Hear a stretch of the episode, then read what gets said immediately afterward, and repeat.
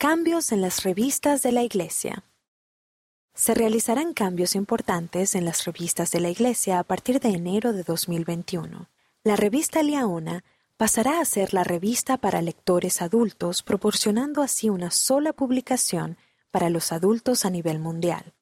Las revistas para los jóvenes y los niños se pondrán a la disposición en todo el mundo a manera de publicaciones independientes.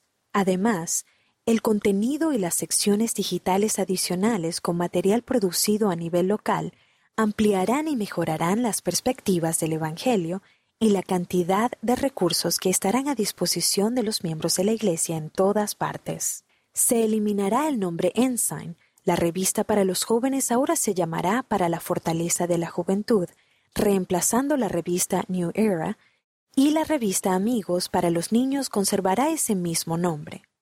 Estos ajustes en las revistas proporcionarán varios beneficios a los santos de los últimos días de todo el mundo.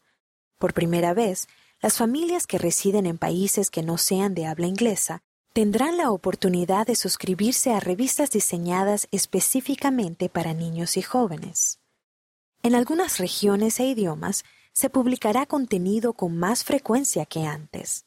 La familia de la Iglesia Mundial recibirá los mismos mensajes unificadores por medio de las revistas a nivel mundial.